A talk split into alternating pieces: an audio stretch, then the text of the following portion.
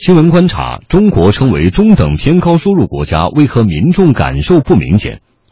中国社科院近日发布报告说，中国正处在工业化后期增长阶段，成功跨过了中等偏高收入门槛，正式进入中等偏高收入国家行列。报告一出，立即引起了社会广泛关注，一个大大的问号也悬在很多人的心里。既然中国已经进入中等偏高收入国家行列，怎么我们的收入不是中等偏高呢？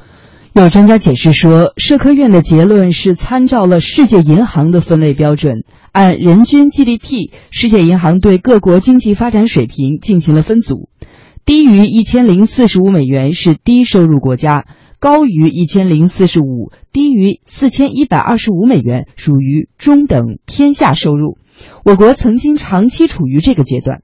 而四千一百二十六美元到一万两千七百三十五美元就是中等偏上国家，再往上就属于高收入了。我国在二零一五年人均 GDP 是折合人民币美元为八千零一十六美元，按照这个标准，正好处在中等偏上收入国家的范围。中国劳动学会副会长兼薪酬专业委员会会长苏海南指出，百姓感觉不明显，主要有两方面的原因。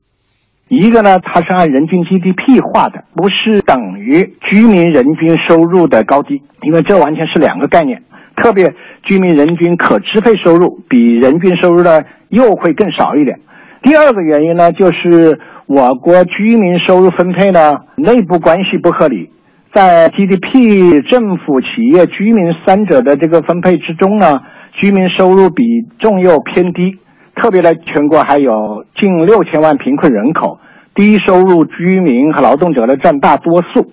居民收入中等偏上的人不多，所以呢，大多数人感觉不到我们已经进入中等收入偏上啊国家的行列。一个简单的例子可以区分出人均 GDP 和人均可支配收入的差别，比如生产一台电视价值一万元，这一万元就是 GDP。但是，一万元当中给工人的工资是四千元，那么这四千元才是工人的可支配收入。另外，六千元则包含了材料成本、工厂利润、税收、利息等费用。因此，也有观点认为，世界银行的划分标准比较低。按照这一标准，世界上属于中上等收入的国家至少有四五十个。但是，中国人均 GDP 在八千美元左右，和发达国家几万美元相比，还有很大的差距。社科院的报告还提醒，目前中国跨越中等收入陷阱的关键在于未来可持续的城市化。苏海南认为，这其中还有一个很重要的工作要做，就是全面深化收入分配制度改革。